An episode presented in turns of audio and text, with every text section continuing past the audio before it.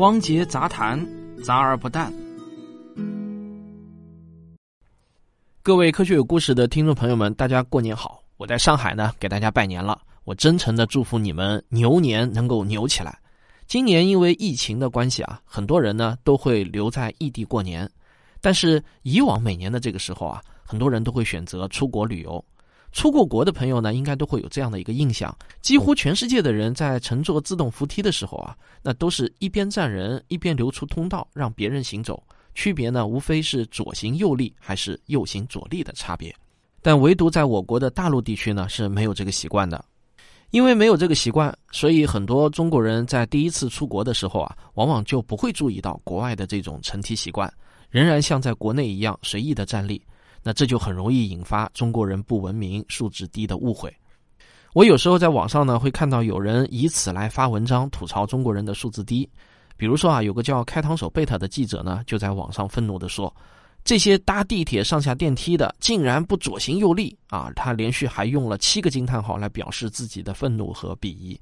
但是我注意到啊，他发这个帖子的时间呢是二零一八年啊，那个时候啊。北京和上海以及国内的很多其他大城市的地铁管理部门啊，都是明确反对左行右立的。因此，他的这个愤怒啊，其实呢是莫名其妙的。很多外国人他们并不知道，中国现在绝大多数城市都不提倡，甚至呢是立法禁止左行右立。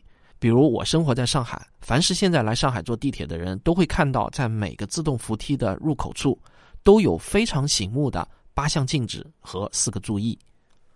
这其中排名第一的禁止事项就是禁止行走或者奔跑。换句话说啊，在上海，官方是不仅不提倡左行右立，而且还是立法禁止在自动扶梯上行走的。显然，似乎全世界都奉行的左行右立的这个原则啊，肯定是有哪里出了问题，以至于让上海地铁以如此严厉和醒目的方式提出了我们的反对意见。可能在某些人眼里看来啊，这是我们在挑战世界文明和礼仪的潜规则。那么，到底是中国不跟世界文明接轨呢，还是世界没有跟科学接轨呢？我们今天啊，来聊聊这个话题。根据我的考证，乘坐自动扶梯时一边站立一边行走这个习惯是源自英国，理由是这样的：可以空出一边留给有急事的人先行一步。这个听上去呢，好像是非常的合情合理。因此啊，这种做法在全世界就迅速的普及开。我第一次去日本的时候啊，看到日本人乘坐扶梯的时候呢，都是齐刷刷的自觉的站在一侧，这个印象呢是特别的深刻。在那种情况下，如果有人站在另一侧啊，那就好像在众目睽睽之下吐痰一样，绝对会成为一个异类的。在我国的台湾、香港这些地区，人们也都是遵从站一侧、另一侧供人通行的习惯，由来已久，一贯如此。然而，我今天却想告诉大家，科学研究表明，这种习惯是弊大于利，不值得提倡的。主要的事实和理由呢，有如下这些：第一，在电梯上行走非常的不安全。根据日本时报的报道，日本电梯协会在东京进行的一项研究发现，在2013年至2014年间发生的一千四百七十五起自动扶梯的事故中，超过八百八十起事故是由于人们在自动扶梯上行走或奔跑等不当行为造成的。日本电梯协会的官网上也写着，自动扶梯不是用来走路或跑步的，而是用来站着的。全球最大的电梯制造商之一奥迪斯电梯公司在他们的电梯和自动扶梯手册中声明，不要在电梯上步行或者奔跑。第二点呢，左行右立啊会导致电梯的寿命大大的减少。在北京和上海曾经提倡过左行右立，结果啊，在此期间，电梯的磨损是严重的失衡，寿命大大的降低。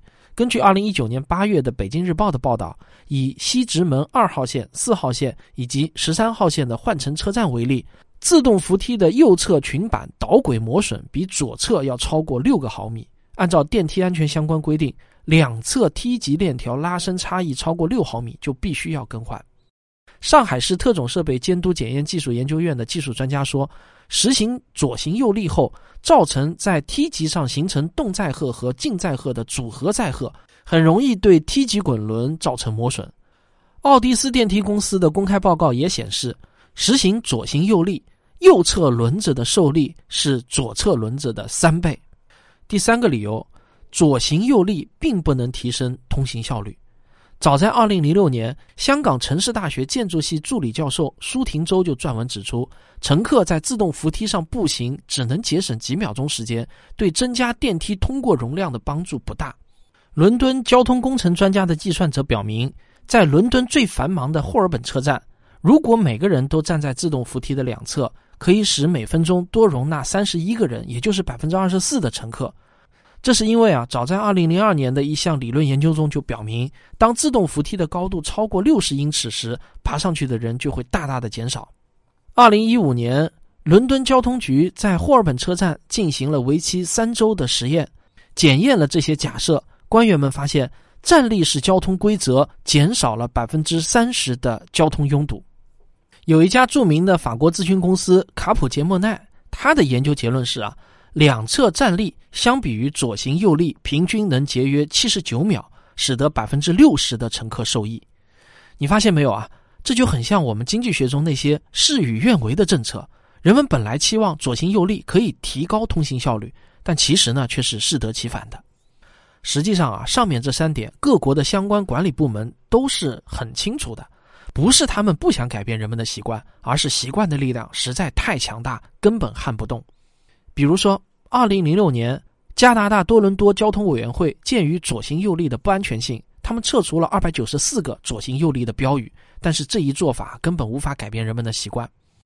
华尔街日报二零一五年八月援引读卖新闻的报道，有五十一家铁路运营商和机场相关公司联合起来支持不步行运动。东日本铁路公司的一名公关官员就向该报解释说啊。在活动期间，事故数量有所减少，但保持一边固定站立的做法根深蒂固。我们希望积极呼吁人们改变这种做法。二零一七年的三月，华盛顿地铁系统负责人韦德菲尔德表示，左行右立会损害扶梯。对于自动扶梯来说，最好的方法是乘客站在扶梯的两侧。旧金山湾区交通系统的负责人二零一七年早些时候在推特上发表了类似的言论。但是啊，他却收到了大量愤怒的批评。东日本铁路公司二零一八年十二月发起了一项运动，号召乘客在该市一些最繁忙的交通枢纽的自动扶梯两侧站立，不要行走。他们在自动扶梯的两侧呢，是张贴了很多的标志，上面用日语和英语写着：“在自动扶梯上行走很可能会导致碰撞或者呢行李引起的事故。”可是啊，这一举动还是收效甚微。我清晰的记得，二零一零年在上海的世博会期间，上海市政府呢曾经花了很大的力气号召市民左行右立。管理部门在地铁站中的所有自动扶梯上都贴满了各种指示标志，还招募了大量的年轻的志愿者，他们站在自动扶梯的入口处引导所有人左行右立。所以呢，在世博会之后啊，上海市民基本上都快要已经养成左行右立的习惯了。不过呢。这个世博会一结束之后呢，左行右立的这个规则啊，就引发了非常广泛的争论。管理部门呢就开始意识到左行右立的弊端。我呢是记不清从哪一年开始，自动扶梯上的那些左行右立的标志呢就被逐渐的擦除了。媒体上啊也不再听到左行右立的倡导了。到了二零一九年的四月。上海地铁公示的新版乘梯须知就全面更新为现在的八项禁止和四项注意，其中第一条就是禁止行走或奔跑。至此啊，关于左行右立的争议也就画上了句号。上海市果断地退出了国际上最流行的乘梯礼仪，以科学研究的结论为指导，选择了安全第一。那如果你现在来上海乘坐地铁的话，你几乎看不到在自动扶梯上行走的人，大家都会自觉地站在左右两侧，从容地上下扶梯。这在我眼里呢，同样是一道美丽的风景。好了，这就是本期节目。每一个看似简单结论的背后啊，其实并不那么简单。也欢迎您留言说说，您所在的城市对于乘坐自动扶梯是怎么规定的啊？大家的习惯又是怎样的？好，咱们下期再见。哎，王姐，你出国还是不是左行右立啊？呃。平哥，这个问题，呃，让我想想，让我想想。哎呀，我觉得是个难题啊！这个大过年的，你就别难为我了，想的脑仁都疼死了。我也不知道，那你呢？没门儿。